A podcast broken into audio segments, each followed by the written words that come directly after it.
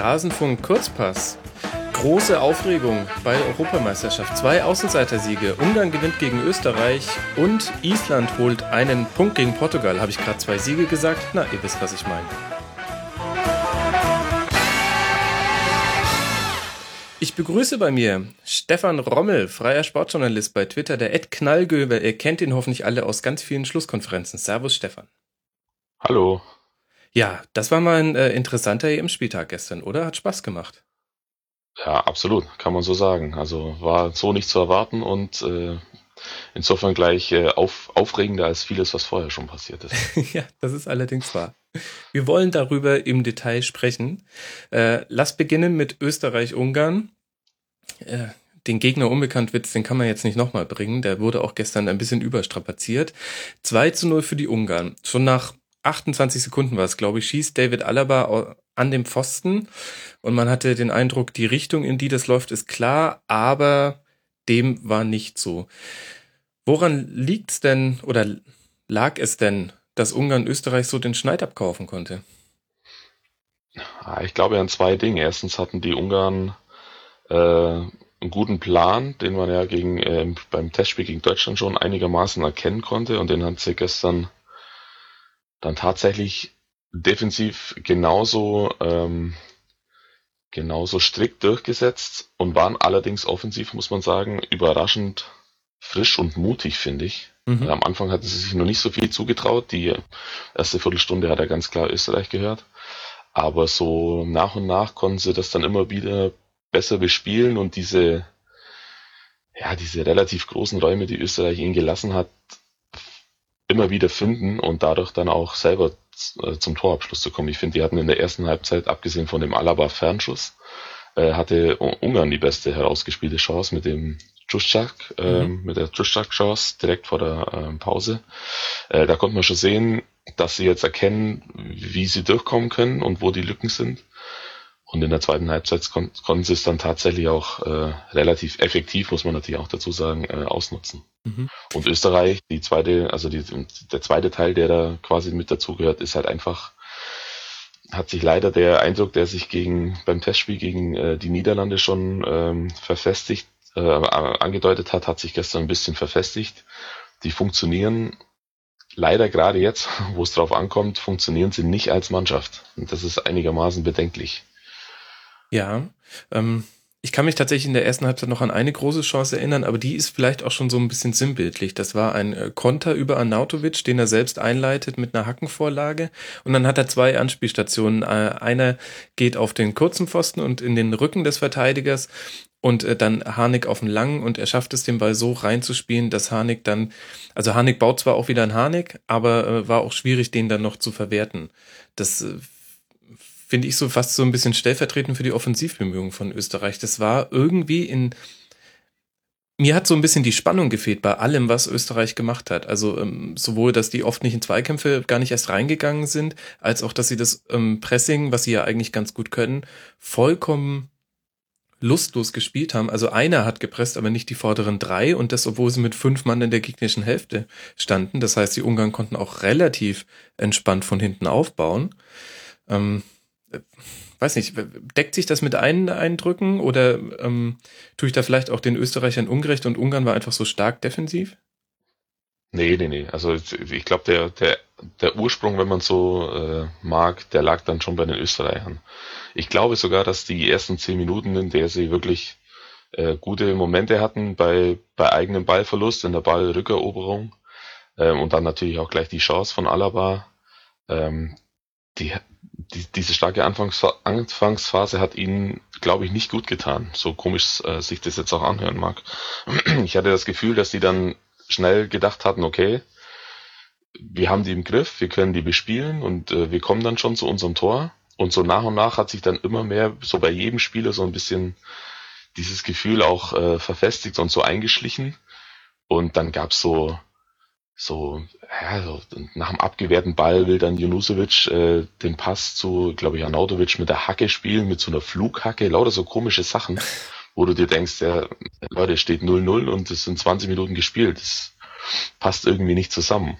Mhm. Und dann, äh, wie, wie du gerade auch schon angesprochen hast, halt die Probleme ähm, beim, beim Pressing, wo die, sind, die stehen da zu weit zu, auseinander.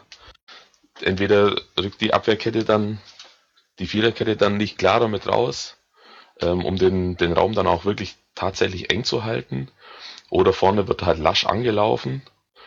Ähm, das zur, zur, ähm, zur Defensivstrategie, die nicht äh, gut auf, aufgegangen ist. Und dann hast du eine rechte Seite, die in der Offensive im Prinzip nicht existent war, mit Klein und Harnik. Mhm.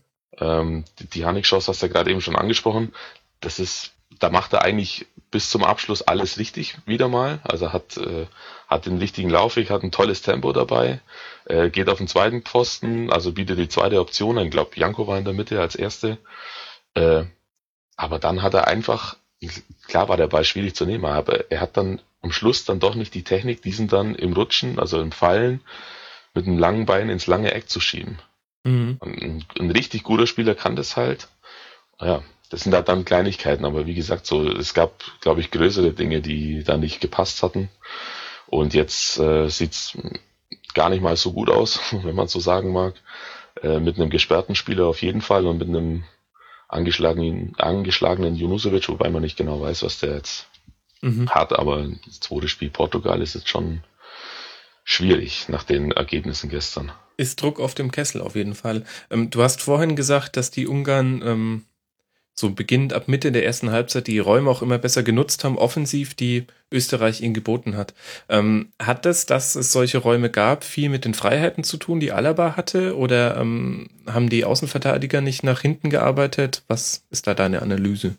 Na, die Außenverteidiger schon. Also wenn man es jetzt an jemand festmachen wollte, dann waren es eher die äh, Außenbahnspieler, mhm. die Offensiven.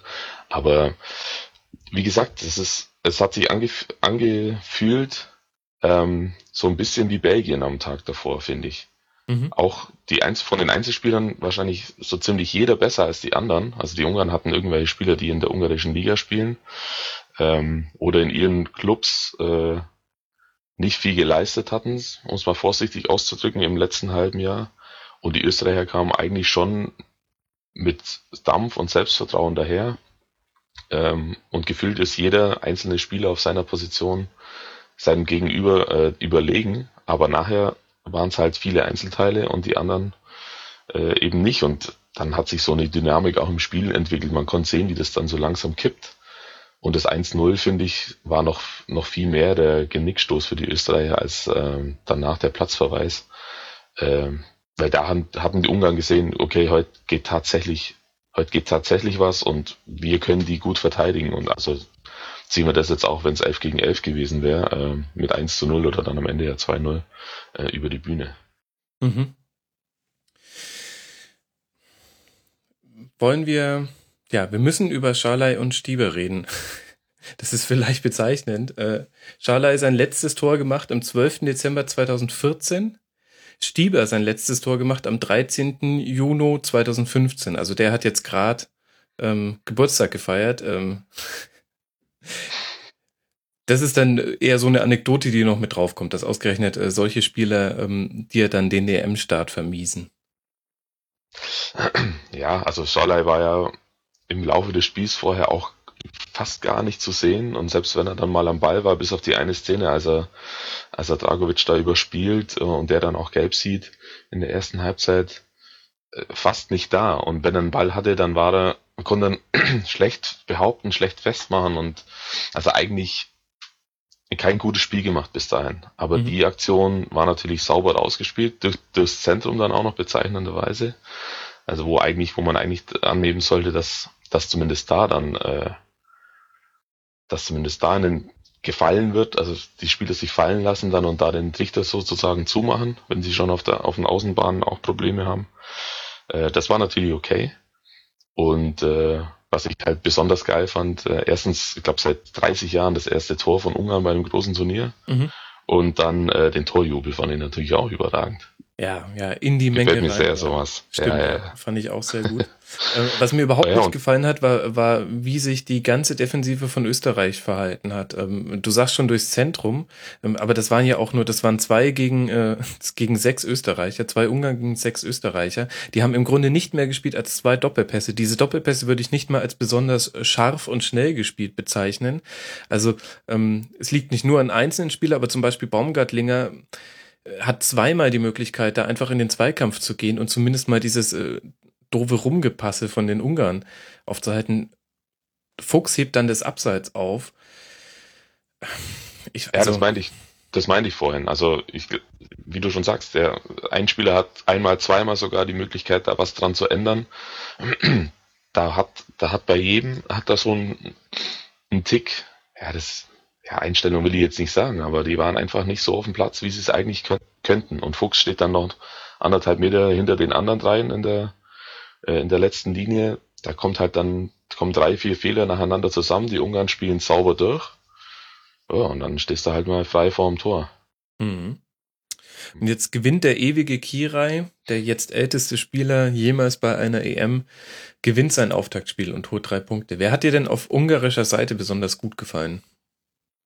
Besonders gut hat mir gefallen Kleinheißler, muss mhm. ich sagen, weil der, ich habe den ja hier in Bremen äh, eben nicht so oft gesehen, leider, wie ich finde äh, weil der sehr oft auf der Bank saß, zumindest am Schluss der Saison. Ähm, der hat mir sehr gut gefallen. Der war, finde ich, eigentlich so, wenn man alles zusammennimmt, fand ich den den besten Spieler auf dem Platz, weil er in beiden, also in den Umschaltmomenten nach vorne und nach hinten, war der richtig, richtig stark. Also der konnte sofort, der hat sofort, wenn er einen Ball bekommen hat, hat er sofort nach vorne gedreht und äh, dann auch wirklich sauber die Bälle weggespielt, wie so ein kleiner, wie so ein kleiner Spielmacher, obwohl er das ja eigentlich gar nicht ist und hatte, glaube ich, vier, fünf einigermaßen okay Abschlussoptionen oder Aktionen und natürlich dann den, den Doppelpass zum Tor. Ähm, und ähm, Kader fand ich noch ganz gut, den Linksverteidiger. Also Aha. wenn wir jetzt zwei, wenn ich jetzt zwei Spiele rausfischen müsste, dann würde ich sagen, die beiden hätten mir jetzt am besten gefallen gestern. Okay. Ich, ich muss natürlich noch Kirai reinwerfen, weil was, was auf sein Tor kam, hat er gehalten. Mir hat auch Chuchak irgendwie ganz gut gefallen. Der war gar nicht so sehr eingebunden ins Spiel, aber wenn offensiv was ging, dann hatte der immer da seinen Fuß mit dabei. Oft auch als der Letzte, der dann den, den Schuss gemacht hat. Ja, hatte ja vor der, beim, beim großen Rasenfunk, bei der großen Rasenfunk-Turnier, äh, aus, vor dem Turnierausgabe schon, glaube ich, angemerkt, dass ich das eigentlich eine Schande finde, wie der was der aus seiner Karriere gemacht hat. Ich finde, dass der deutlich mehr hätte machen können. Genau, und an die Meinung habe ich mich jetzt nämlich einfach drangehängt. Weil ich ja weiß, mit, mit deinen Meinungen fährt, fährt man ganz gut. Lass mal noch über das nächste Spiel reden. Portugal gegen Island. Eins zu eins. Ähm, das heißt, die Isländer holen einen historischen Punkt und äh, jenseits von aller vollkommen berechtigten Euphorie darum und ähm, all des Hypes rund um Island, acht Prozent der Inselbevölkerung in Frankreich und Megastimmung im Stadion und man freut sich wirklich sehr für diesen Underdog, zumindest geht's mir so, frage ich mich, welchen Vorwurf kann man Portugal eigentlich machen, dass sie dieses Spiel nicht gewonnen haben? Ja, schwierig. Also es war halt eins dieser Spiele, dass man so ein, zwei Mal in, in wenn es jetzt eine reguläre Saison wäre, äh, die man da so ein, zwei Mal hat, wo dann, wo es an ganz, ganz vielen sehr winzigen Dingen bei dir selber hakt und der Gegner halt aus, aus ganz wenig auf einmal das Optimale rausholt. Ich, ich glaube, das war, naja, vielleicht hatten sie sich ein bisschen zu, zu sicher gefühlt nach dem, äh, nach dem 1-0, das wirklich, ähm, wie soll ich sagen, also jetzt handwerklich in Anführungszeichen hervorragend herausgespielt war. Mhm wo sie wo man tatsächlich sehen konnte, dass, ähm, dass sie schon wussten, was sie erwartet und wie sie dagegen vorzugehen hatten. Ähm, aber sonst, ja, wie gesagt, wir hatten ja genug Chancen dann, äh, selbst bei 1-0, äh, das, das 2 zu 0 zu machen, dann wäre es natürlich sehr schwer geworden für die, für die Isländer. Auf der anderen Seite finde ich so ein Fehler wie gestern dann beim 1 zu 1 der, den darfst du halt auch selbst gegen Island nicht machen. Also dann allein, wie ich dann, wenn man dann sieht, dass der Flankengeber äh, quasi die Flanke mit aus dem Lauf mit rechts verweigern kann und dann um den Ball rumläuft, um ihn dann aus einer anderen Position mit links zu flanken, also wie viel Zeit der da hatte und wie wenig Druck und was dann in der Mitte mit bei zwei gegen zwei passiert, wo, wo Pepe dann mit seinem Mann mitgeht, äh, anstatt den vielleicht dann doch zu übergeben. Da scheiden sich ja die Geister offenbar, wie ich jetzt gestern äh, gelernt habe. ja, ja, man dass die Innenverteidiger im, ne? ja, dass die Innenverteidiger im 16er oder in der gefährlichen Zone halt auf gar keinen Fall kreuzen. So habe ich das zumindest mal gehört.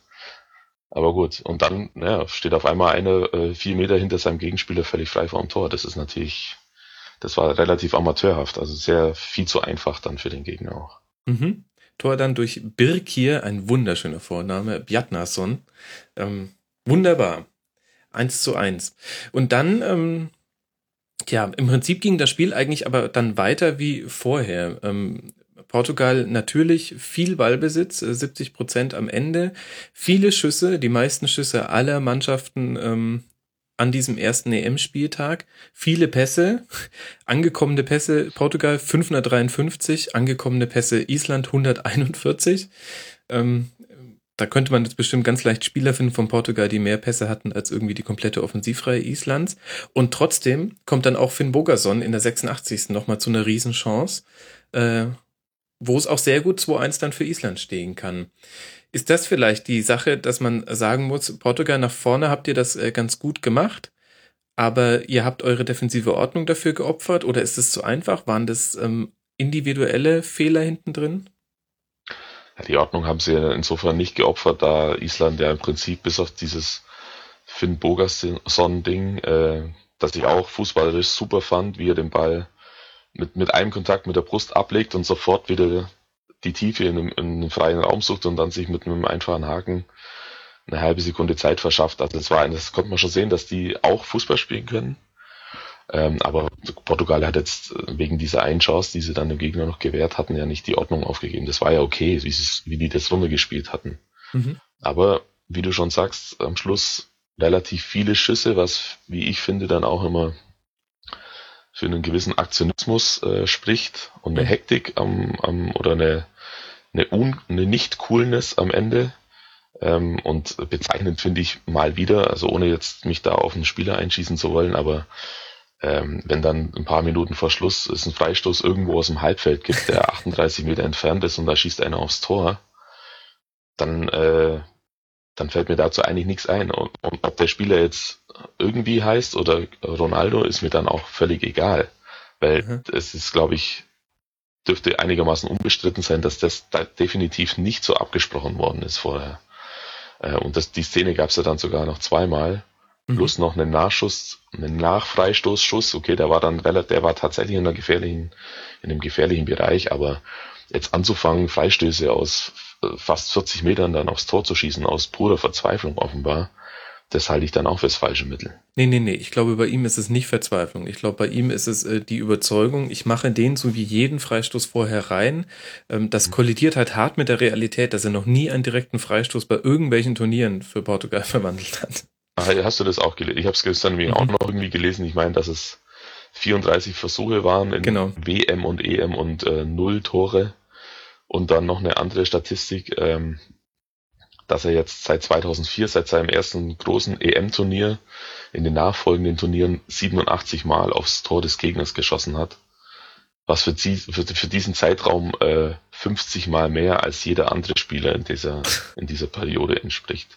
Also natürlich ist er ein sehr spezieller Spieler und nimmt sich das auch einfach raus, das Recht, aber ich finde, das geht halt nicht. Mhm. Und da muss man oder ich hoffe, dass der Trainer ihm danach das auch dann sagt. Wie, wie gesagt, ist schwierig dann jetzt mit so einem exponierten Spieler das dann vielleicht zu, besprechen zu müssen, aber es muss jedem einleuchten, dass das so nicht funktionieren kann und dass die Chance, das auszuspielen, dass die Chance beim Ausspielen eines solchen Freistoßes auf ein Tor folgt, auf Tor folgt und dann vielleicht doch höher liegt. Mhm. Naja, es ist vielleicht bezeichnend, dass tatsächlich Ronaldo nur eine Chance kreiert hat, während allein die Außenbahnspieler Mario und Gomes ähm, zusammen neun Chancen kreierend haben. Also er ist nicht der große Vorbereiter.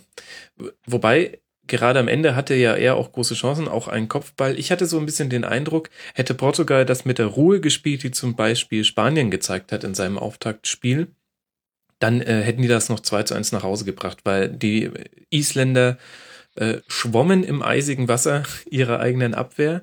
Ähm, es war gar nicht so schwierig, da Unordnung reinzubekommen und es war wirklich einfach, ja, da hat wirklich so ein bisschen einfach nur die, die Abgeklärtheit im letzten Pass einfach gefehlt oder die Ruhe, jetzt nicht gleich den Schuss zu nehmen, das hast du ja auch schon angesprochen, sondern nochmal durchzustecken oder quer zu legen. Wenn sie es ein bisschen ruhiger spielen und zwar nicht erst die letzten fünf Minuten, sondern schon eine Viertelstunde vor Schluss ein bisschen ruhiger spielen, sich vielleicht noch ein oder zwei Spielzüge, die sie hoffentlich einstudiert haben, vorher nochmal vergegenwärtigen, dann glaube ich, haben sie eher eine Chance, das Spiel noch zu biegen, wobei man natürlich auch sagen muss, den einen Kopfball, äh, den er völlig ohne Gegnerkontakt aufs Tor köpfen kann aus fünf Metern, den macht er halt normalerweise auch. Also wie gesagt, da ist mhm. gestern auch vieles zusammengekommen, was jetzt nicht gewöhnlich war. Ich habe immer darauf gewartet, dass jetzt gleich noch irgend so ein, dass Ronaldo halt noch einen macht, weil halt davor schon zu viel schiefgelaufen ist aus seiner Sicht.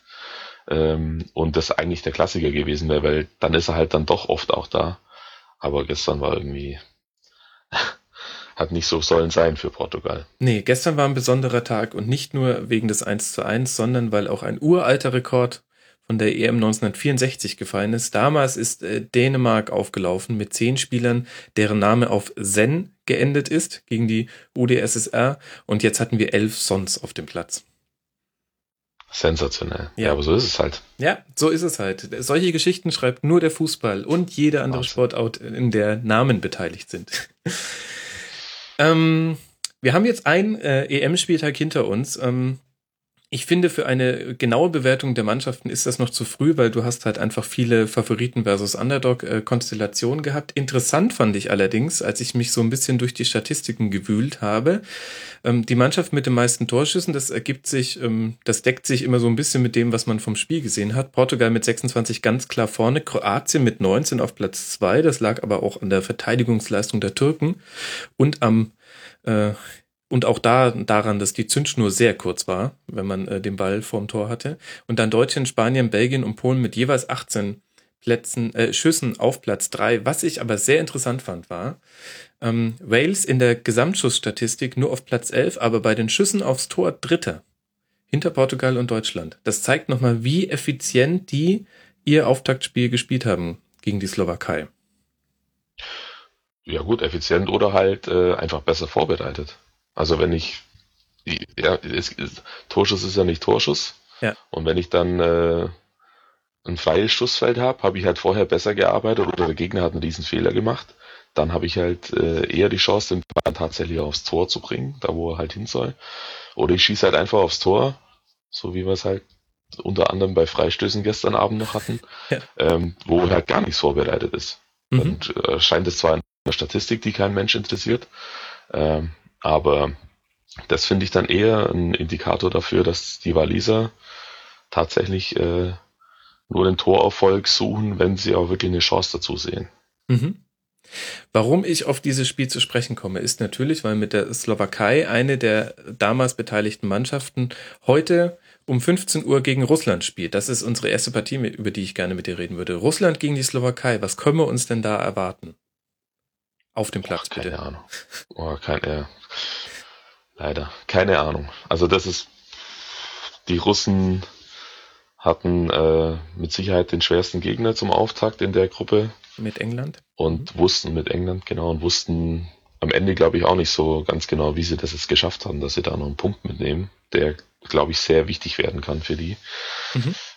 Ähm, und, auch weil sie jetzt gegen die äh, Slowakei, weil die Slowakei jetzt ein bisschen was tun muss äh, lapidar gesagt, äh, nach, dem, nach der Niederlage zum Auftakt.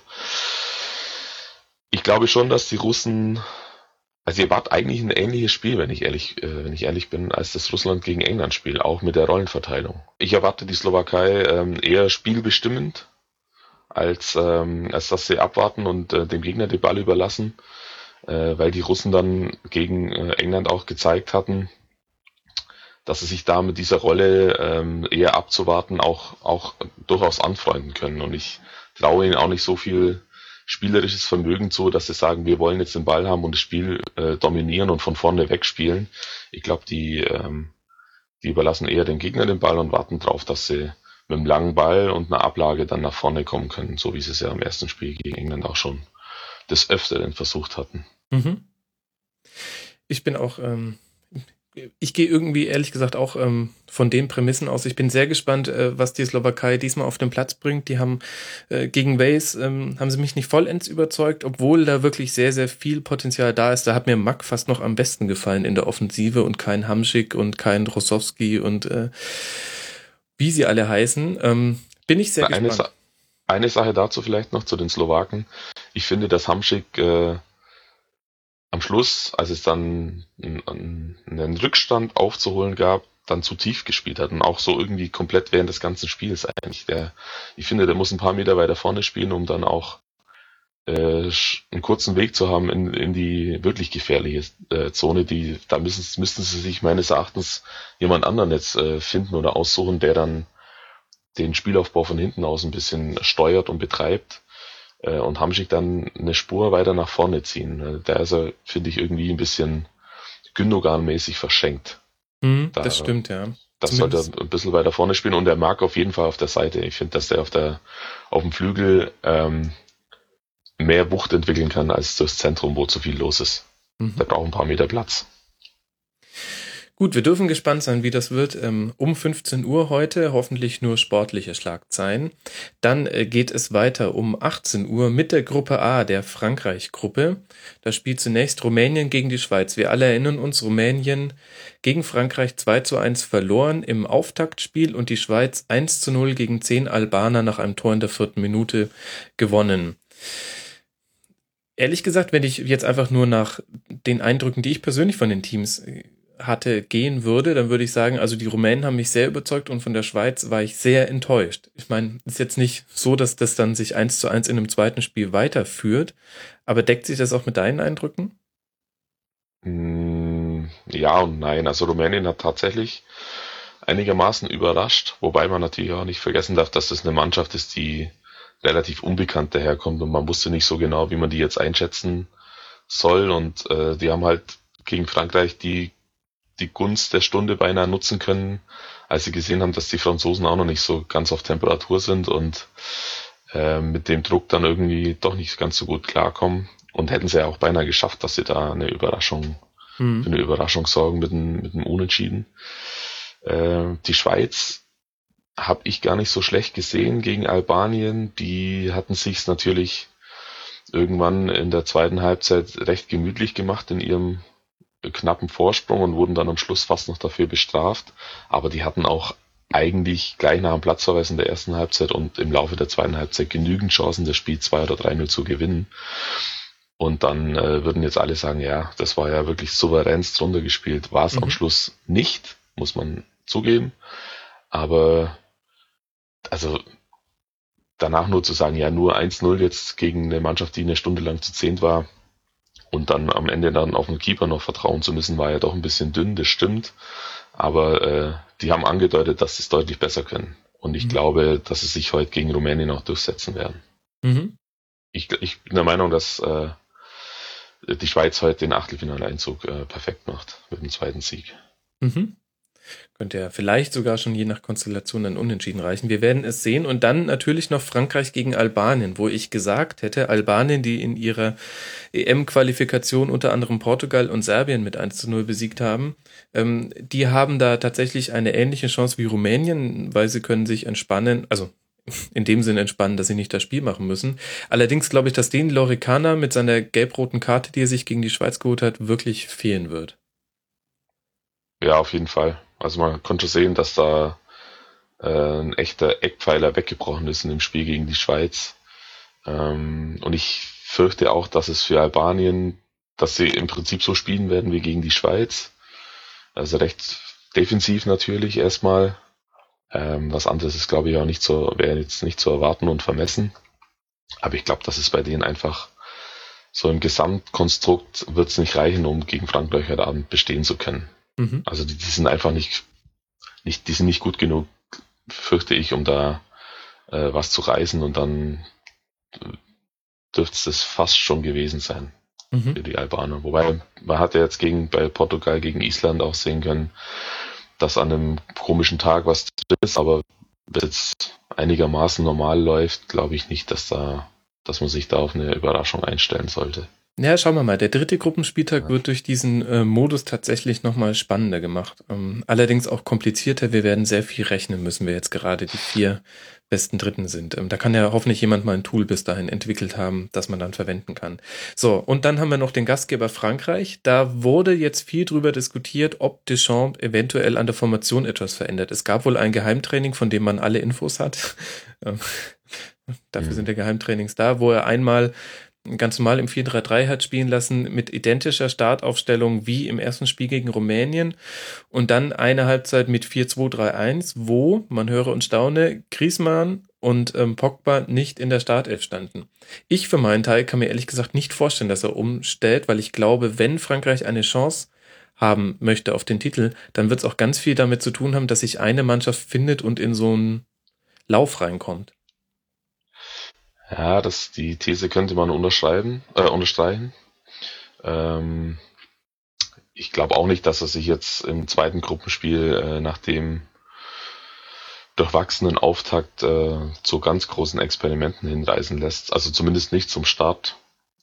Die Option könnte, kann er sicher, also wenn er jetzt ganz konservativ handelt, dann stellt er so auf, wie es die Mannschaft gewohnt ist erstmal und du kannst ja dann nachher als Trainer immer noch mhm. drauf reagieren und dann äh, personell und äh, systematisch Dinge verändern. Äh, das glaube ich jetzt nicht, dass er sich, dass er das, also ich sehe jetzt keinen Grund, warum er dieses Risiko in, in Anführungszeichen jetzt von Beginn an eingehen sollte, um dann danach wieder auf das zu switchen, was äh, alle kennen und gewohnt ist. Äh, dann sieht er richtig schlecht aus. Es sei denn, er hat jetzt beim Gegner Dinge erkannt, die er nur mit einer anderen mit einer anderen äh, Grundausrichtung beziehungsweise einer anderen Systematik irgendwie besser bespielen kann, dann macht es natürlich Sinn, aber das muss er, das muss, müssen die ja selber abwägen in ihrem Trainerteam, was sie jetzt, ob sie jetzt tatsächlich als Frankreich in einem Heimspiel gegen Albanien ähm, auf Albanien reagieren wollen mhm. oder ob sie äh, sagen, wir sind Frankreich und äh, gehen jetzt da raus und schlagen die 3-0. Mhm.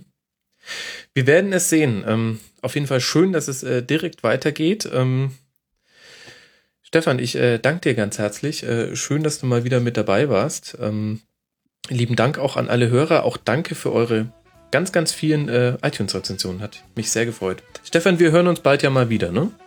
So ist es. Da freue ich mich sehr drauf. Bis dahin wünsche ich dir eine gute Zeit. Und allen Hörern wünsche ich eine schöne weitere EM. Ihr könnt uns bei Facebook liken, bei Twitter followen und ihr könnt unser Newsletter abonnieren. Und dann hören wir uns morgen wieder im Rasenfunk Kurzpass.